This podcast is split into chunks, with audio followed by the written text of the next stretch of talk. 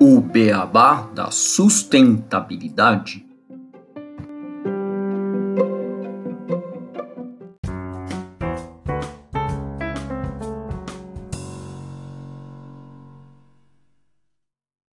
Bem-vindos ao podcast O Beabá da Sustentabilidade. Este é o episódio 32. E o trabalho, como fica? Eu sou Gustavo Soares e, junto com o Renato Gatti, nós vamos discutir este tema no episódio de hoje. Tudo bem, Renato? Olá, Gustavo. Olá a todos os nossos ouvintes. Tudo bem? E vamos a mais este episódio que está um pouco filosófico, né, Gustavo? Mas com um tema muito atraente e interessante para a gente conversar aqui hoje com nossos ouvintes. Sim, a gente está trazendo uma discussão bastante profunda e vamos ver como é que fica a cabeça dos nossos ouvintes após essa discussão. Cada dia é mais comum nos depararmos com situações em que a força de trabalho de uma pessoa ela foi substituída por uma máquina. Por exemplo, no caixa do supermercado já existem opções de autoatendimento nos caixas bancários já há bastante tempo, no atendimento ao consumidor, quando os robôs substituem atendentes de chamado de telemarketing e irritam ou não as pessoas, em fábricas em que a linha de produção é totalmente automatizada, ou como eu vi outro dia com o meu sobrinho, em uma sorveteria em que houve a substituição de pessoas por máquinas e um robô fazia os sorvetes. E a gente pagava diretamente a uma máquina de registrar, ou seja, não tinha nenhuma interação de pessoas. Seria então possível dizer que com a evolução das máquinas e da inteligência artificial, que o trabalho humano não será mais necessário? Aí eu pergunto: no século XXI, o trabalho, como fica? Uma ótima pergunta, Gustavo. E a gente está falando sobre esse tema muito devido a uma notícia, e não apenas essa notícia, a uma discussão que vem sendo feita sobre essa questão da automatização do trabalho, mas a gente traz aqui novamente no podcast o bilionário Elon Musk, sempre polêmico, sempre trazendo e tentando revolucionar nossa sociedade que ele anunciou essa semana o Tesla Bot,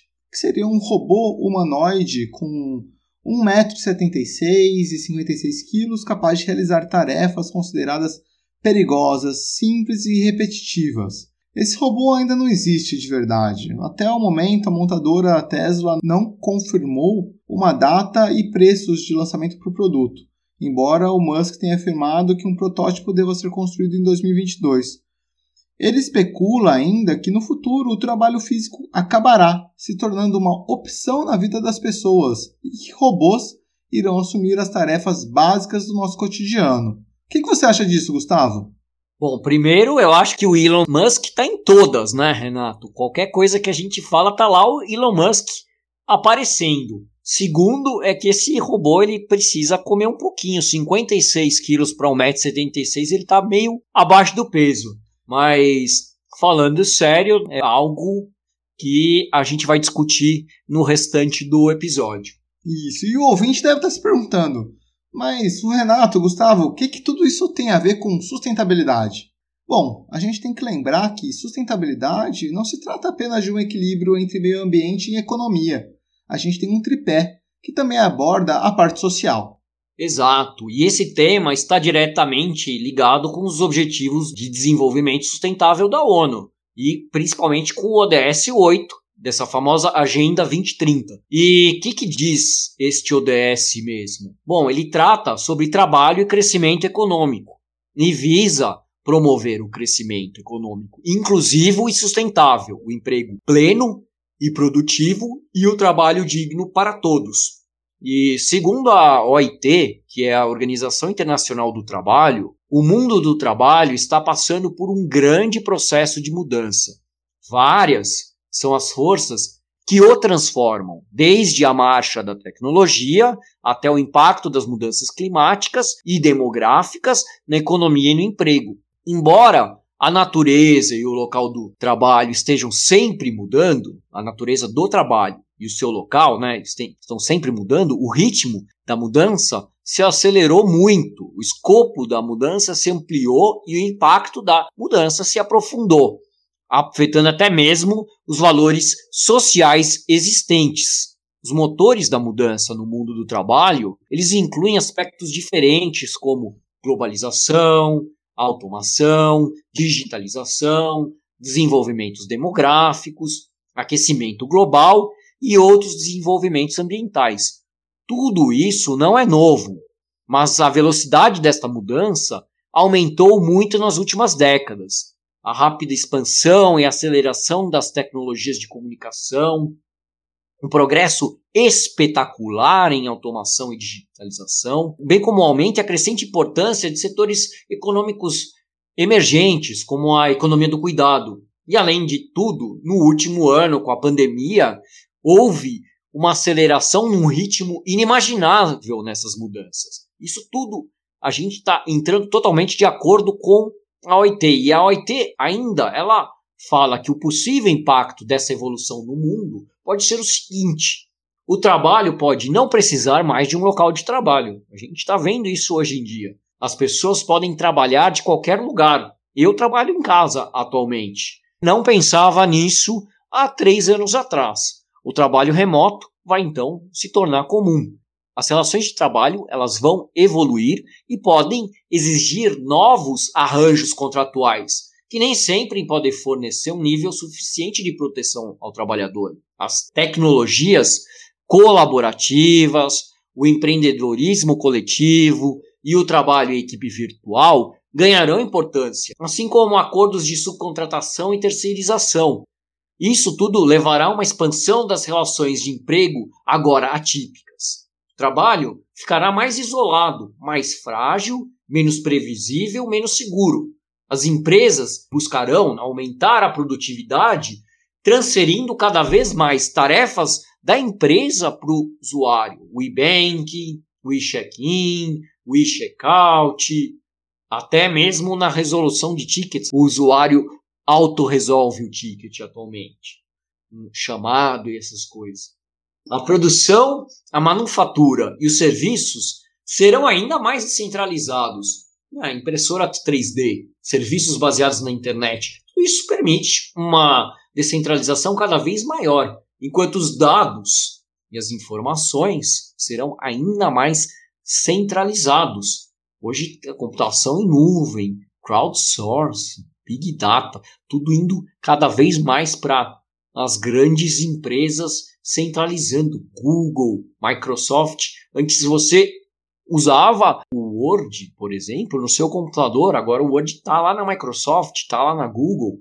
E você está cada vez mais os dados concentrados nessas grandes empresas. Em um número crescente de países, a pirâmide de idades ela vai ficar de cabeça para baixo, criando assim uma nova demanda por bens e serviços projetados especificamente para os idosos. Então, tem muito menos nascimento e ainda mais esses últimos dois anos com a pandemia de Covid. A OIT ela ainda menciona que o futuro trabalho ele não só impacta o ODS 8, que é específico ao tema, mas todos os ODS, uma vez que o trabalho é o modo de nós alcançarmos esses objetivos de desenvolvimento sustentável. É, ouvinte, a pergunta feita mais cedo pelo Renato sobre por que falar sobre o tema aqui no Beabá, eu acho que está mais que respondida. É um tema vital para que haja desenvolvimento sustentável e que os nossos queridos ODS sejam alcançados. E agora eu faço mais uma pergunta. Mas como é que estamos indo? Se há tanta conversa sobre precarização do trabalho nesse século XXI?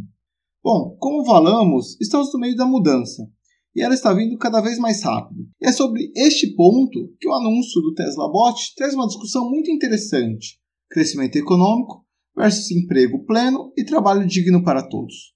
Já passamos por várias revoluções que mudaram as nossas formas de trabalho, passando por revolução agrícola, e a mecanização das fábricas. Toda vez que uma tecnologia substitui uma profissão, passamos por uma revolução e encontramos novas formas de trabalho. Porém, temos presenciado que novas tecnologias como robôs e programas estão tornando algumas profissões obsoletas. E aqui podemos falar de um processo que o mundo vem passando conhecido como a precarização do trabalho. Mas o que seria isso? A precarização do trabalho refere-se ao surgimento de novas formas de trabalho a partir de um processo de mudanças estruturais no capitalismo que procura garantir competitividade às empresas por meio da flexibilização das relações de trabalho. É um processo internacional que tem se verificado com intensidades distintas em vários países. O sistema econômico, antes centrado no capital industrial, passou a se basear em modelos flexíveis de produção, com destaque ao capital financeiro. Sob essa nova égide do capitalismo, as empresas iniciaram um processo de reestruturação com ênfase em uma nova revolução tecnológica de base microeletrônica. Esse momento ficou marcado pela difusão de um novo padrão tecnológico que possibilitou a passagem da fase de mecanização e automação rígida, característica do modelo Fordista, Taylorista de produção, para a fase de automação flexível própria do modelo pós-Fordista. A precarização do trabalho no Brasil tem sido analisada buscando destacar as alterações no mercado de trabalho, crescimento de informalidade de formas flexíveis de contratação e do desemprego em determinados setores e ocupações, e suas implicações para o indivíduo. Em plena pandemia, ouvinte, tivemos uma alteração das relações de trabalho que é bem interessante. O home office se tornou realidade para muitos e transferiu os custos de trabalho aos trabalhadores privilégios de alguns que puderam se isolar e se proteger mais do vírus, contra outros que, na necessidade de executar um trabalho mais braçal, precisam se expor mais e colocar em risco sua saúde. Nesse processo, várias empresas precisaram se reinventar e descobriram que funções antes executadas por pessoas poderiam ser executadas por softwares ou não eram nem necessárias. Exemplos são os como o Gustavo trouxe no início do episódio, onde vários mercados recorreram à automatização de seu caixa para evitar o contato dos clientes com seus funcionários. Escritórios foram desfeitos e empregos como recepcionistas, manobristas, faxineiros e diversos outros se extinguiram. A automatização também pode ser vista na pandemia com o varejo se modificando. De acordo com o relatório da Mastercard Speed Impulse, um indicador de vendas no varejo que inclui pagamentos de todos os tipos em uma série de mercados globais, o e-commerce brasileiro apresentou um crescimento de 75% em 2020, se comparado ao ano anterior. Isso se deu, sobretudo, após o início do isolamento social. E, enquanto o e-commerce crescia, vários comércios foram à falência. Podemos também falar da automatização quando olhamos alguns empregos mais informais, como o Uber, por exemplo, onde as pessoas tendem a buscar uma fonte de renda extra, mas com a automatização dos carros, até mesmo este trabalho está afadado ao fim. Em relação a isso, Renato, eu posso dar um exemplo aqui em casa. Acho que meus pais, eles nunca tinham usado e-commerce antes da pandemia e agora eu sei que eles utilizam-se do e-commerce para fazer compras. Acho que muitas pessoas começaram a utilizar o e-commerce, Gustavo. Eu já trabalhei no mercado de e-commerce e sempre usei dessa ferramenta, mas com a pandemia eu deixei de ir no mercado. O que faz a gente discutir, inclusive, uma certa relação sobre sustentabilidade, porque a gente deixa de comprar do local. Mas, enfim, isso talvez seja um tema para um outro episódio. Exato. Bom, voltando ao tema do trabalho, de acordo com a Andrea Komlos, que ela é professora do Departamento de História Econômica e Social da Universidade de Viena, ela publicou um artigo no periódico Eu Economista, e ela fez uma análise em relação a essa evolução do trabalho e da inteligência artificial substituindo as pessoas. E ela coloca que existem aqueles que aplaudem essa evolução, tal qual o Elon Musk, pois ela permite o antigo sonho humano de nos libertar do trabalho, e já há uma outra corrente que brada que essas mudanças acabam por impedir que as pessoas se sintam realizadas pelo trabalho e levam a romper o vínculo entre renda e benefícios sociais ao trabalho. De acordo com essa segunda corrente, cada vez mais empregos desaparecerão e isso levará a um desemprego em massa. Embora a demanda por especialistas em design de processos e produtos aumente. Os estudos sobre os prováveis efeitos da inteligência artificial e a crescente automação no mercado de trabalho são, obviamente, altamente especulativos, mas não devemos subestimar as potenciais consequências das novas tecnologias para o emprego. Muitos comentaristas que temem o pior eles propuseram uma renda básica incondicional sem trabalho associado, para evitar o empobrecimento previsível. Contudo, antes que economistas e formuladores de políticas comecem a calcular os custos e benefícios dessa renda básica geral, faríamos bem em questionar a própria premissa de um futuro sem trabalho, a Andrea Conlos, ela ainda coloca que como a digitalização e a globalização das cadeias produtivas ganharam impulso, os empregadores introduziram contratos de trabalho flexíveis, forçando cada vez mais os trabalhadores a aceitar condições precárias de emprego. Exatamente o que o Renato falou anteriormente. Muitos tiveram que combinar várias fontes de renda, contar com subsídios públicos, e ampliar suas horas de trabalho não remunerado para compensar a insegurança no emprego, os períodos de desemprego e a perda de postos de trabalho que lhes permitiam acessar benefícios sociais. Os trabalhadores pobres que não podem viver com seus salários agora aceitam vários empregos e contratos e nas áreas rurais cobrem parcialmente suas necessidades de comida e moradia com a agricultura e a construção de subsistência. Isso sendo falado por uma pesquisadora, por uma professora na Áustria, onde a situação é bem melhor que no Brasil. Mas o aumento da atividade não remunerada não se limita aos pobres. Para atender aos requisitos de emprego na era da inteligência artificial e das máquinas, os ricos devem trabalhar para melhorar e promover seu desempenho físico e mental, incluindo aparência, motivação e resistência. Embora possam ter empregados domésticos para cozinhar, limpar e cuidar e fazer assistência profissional para capacitação e apoio psicológicos adicionais também, eles precisam investir cada vez mais tempo para se desenvolver e também para orientar outros membros de suas famílias.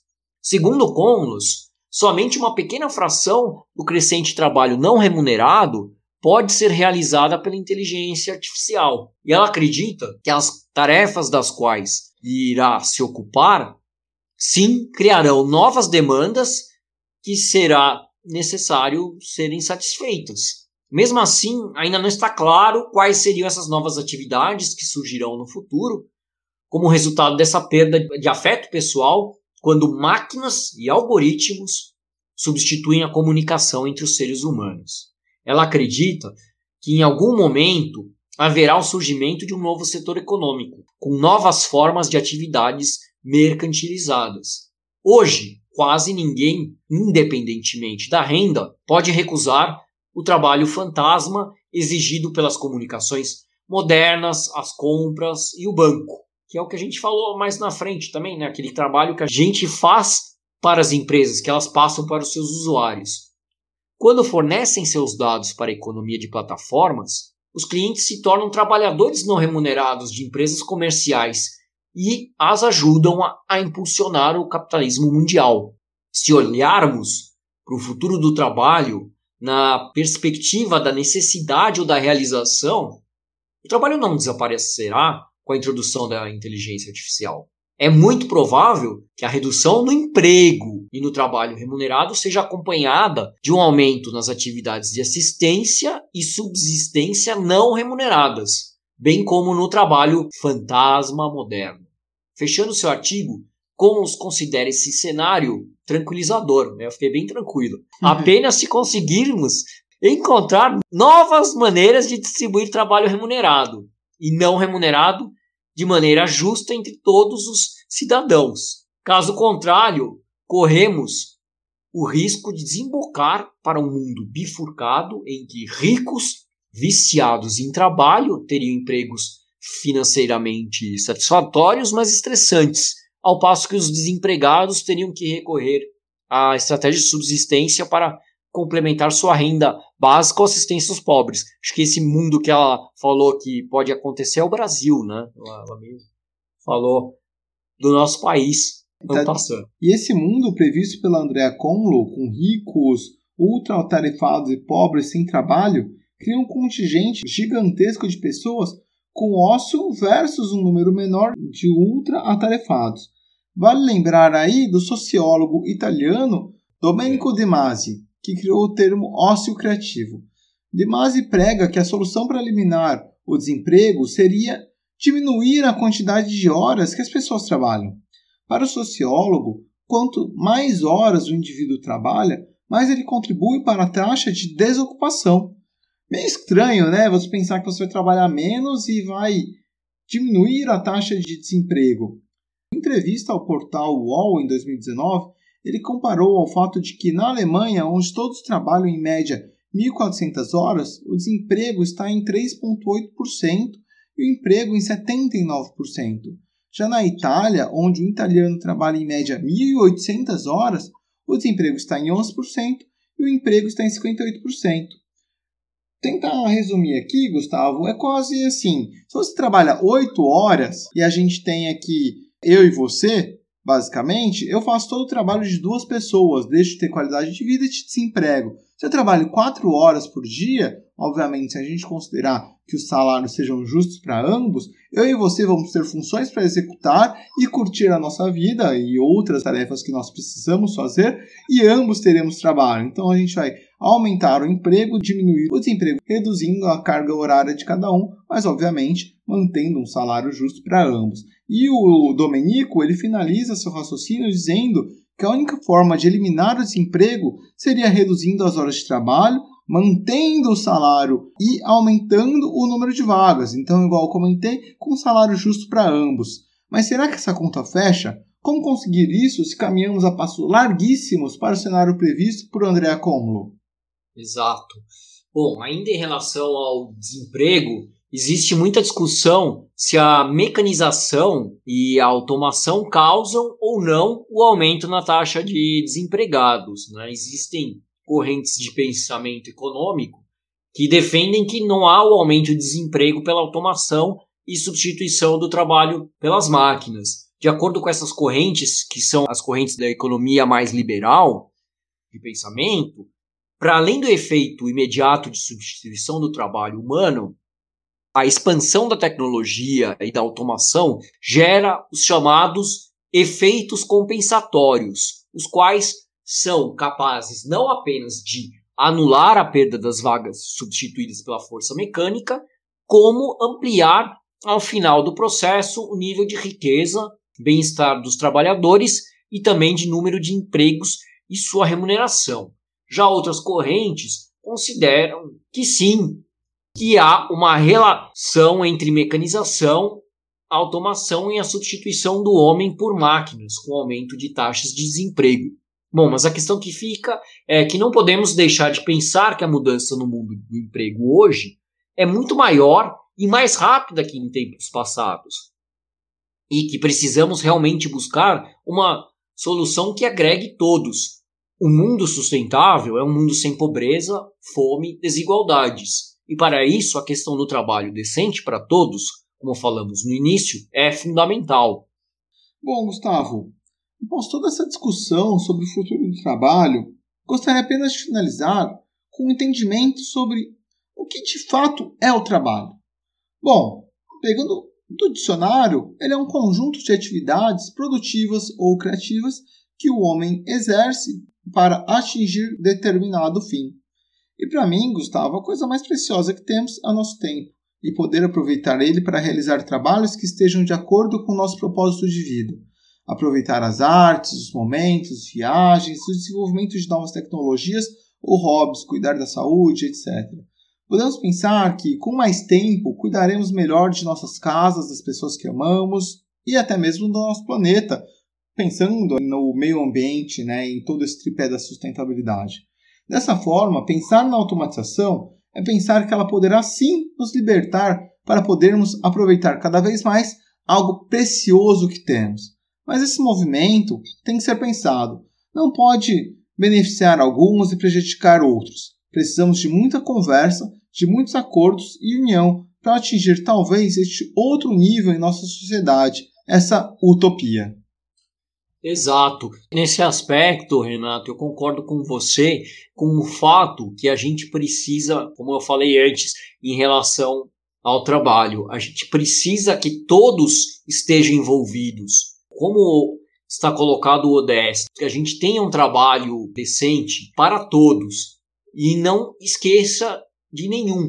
E aí realmente a solução, eu creio, vai ser similar em relação a esse fato de termos uma quantidade menor de trabalho disponível para as pessoas ser dividida de forma comum. Logicamente, existem aquelas teorias que dizem que com a automação existem novas quantidades de trabalho sendo geradas, mas tudo isso precisa ser visto se realmente o sistema como um todo está aumentando ou diminuindo em relação à quantidade de trabalho e pensando também em relação à quantidade de pessoas que temos no mundo hoje em dia. Vale lembrar que nunca tivemos tanta gente vivendo neste planeta e realmente a gente precisa ter uma solução de gerar trabalho e renda para todas essas pessoas. Isso, Gustavo. E a gente tem que lembrar de um conceito que é o paradoxo de Moravec, que ele diz assim que o que é considerado difícil pelas pessoas passa a ser considerado fácil pelas máquinas, enquanto aquilo que é considerado fácil para os seres humanos são abstratos para a inteligência artificial. Então, vamos pegar um exemplo. Você tem que abrir uma porta. Se a fechadura, a chave estão funcionando perfeitamente, a máquina vai conseguir abrir aquela porta mais rápido e de forma mais eficiente do que você. Porém, caso não estejam funcionando perfeitamente, você precisa, por exemplo, puxar a maçaneta, empurrar a porta com o ombro, ou achar um encaixe ideal da chave na fechadura, a máquina não vai conseguir nunca abrir aquela porta. E é nisso que nós humanos nos diferenciamos das máquinas. A gente consegue pensar de forma abstrata, enquanto as máquinas pensam de forma racional. Então, talvez nesse mundo utópico, nesse mundo ideal, a gente deixe as funções repetitivas, as funções onde a gente não tenha grande necessidade de pensamento diferente para as máquinas e nós fiquemos apenas com um pensamento onde a gente consiga tomar decisões rápidas ou fazer mudanças ou usar o tal jeitinho para que as coisas funcionem. Dito isso, Renato, a gente sabe que em 30, 40 minutos a gente não consegue resolver nem propor soluções para esse tema. É um tema muito complexo, é um tema que a gente quis dar à luz, é um tipo de discussão que precisa ser feita e urgentemente de forma séria por todos os países e por todos os players, empresas, associações de classe e governos. E eu acho que a gente só tá dando pro nosso ouvinte um gostinho para eles irem atrás, pesquisarem mais sobre o tema. E deixando isso, eu acho que a gente pode passar para a nossa sessão de curiosidades do podcast. Vamos então, Gustavo, para as nossas curiosidades.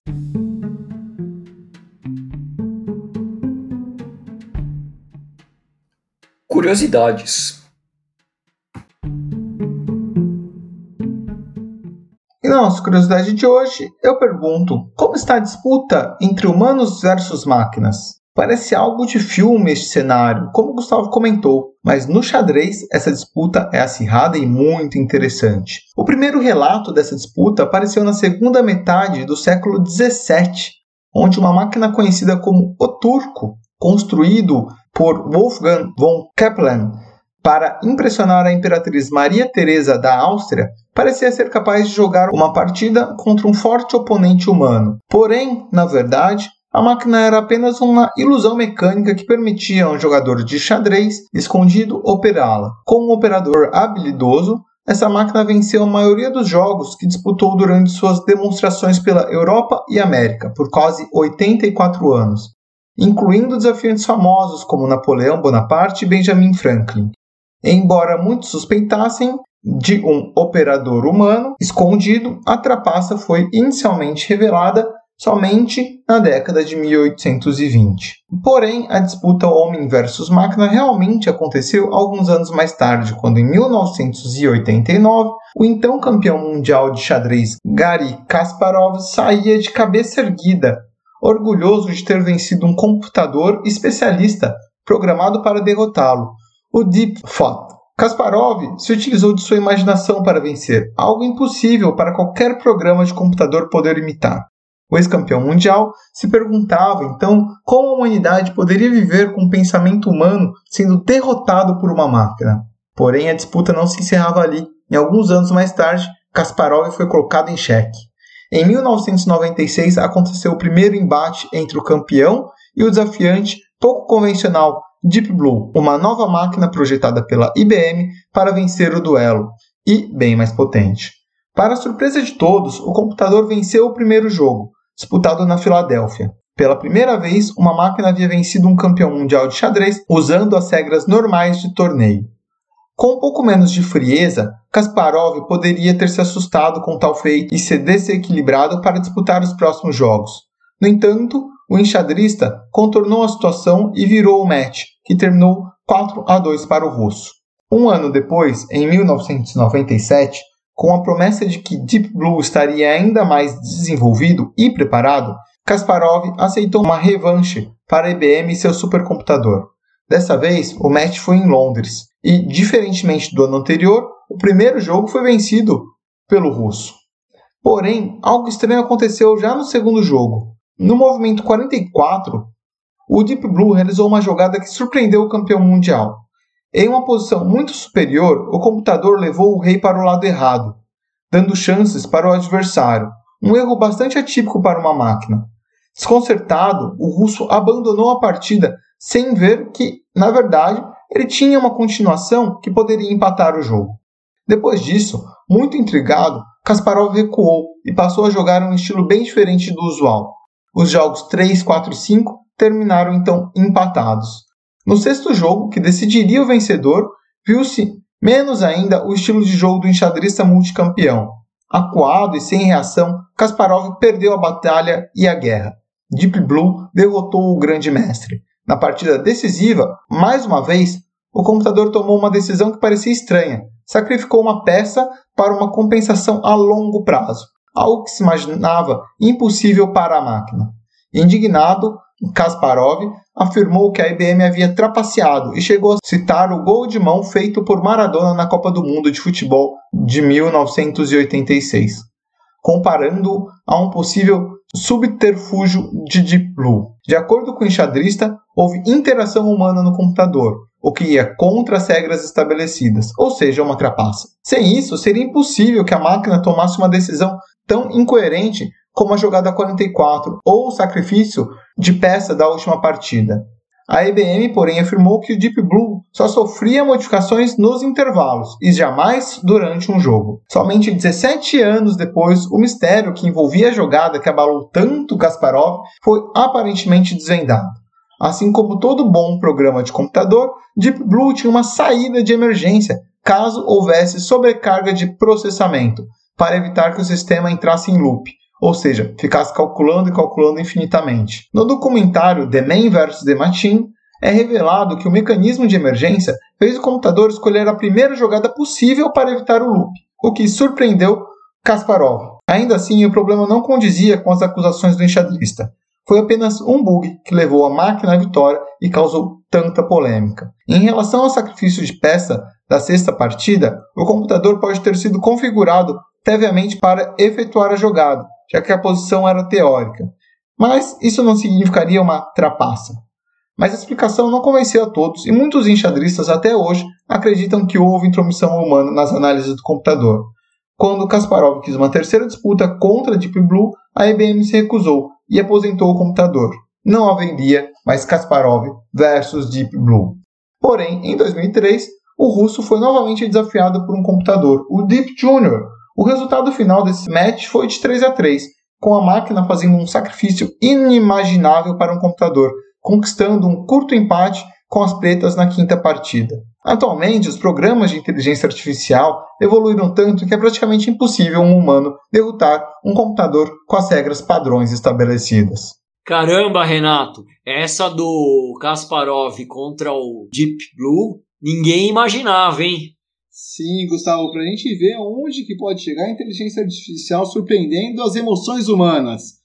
Muito interessante. Exato. E, e tem o lado que eles não conseguem ser emotivos, apesar de nos filmes já haver essa discussão, né? Você vê muitos filmes que os androides já têm, inclusive o, o android do Blade Runner, vou dar um spoiler, né? Na cena final ele é mais humano do que os humanos. Esse filme, pelo menos, tem 40 anos, não é, não é um spoiler tão atual.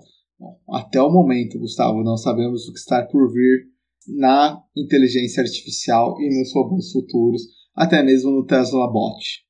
Exato, Renato. E, bom, esse foi um episódio sobre trabalho, sobre inteligência artificial, né? A gente terminando com essas curiosidades, deixando para o ouvinte mais questões do que respostas, mas realmente nesse tema, hoje a gente tem muito mais questões do que respostas.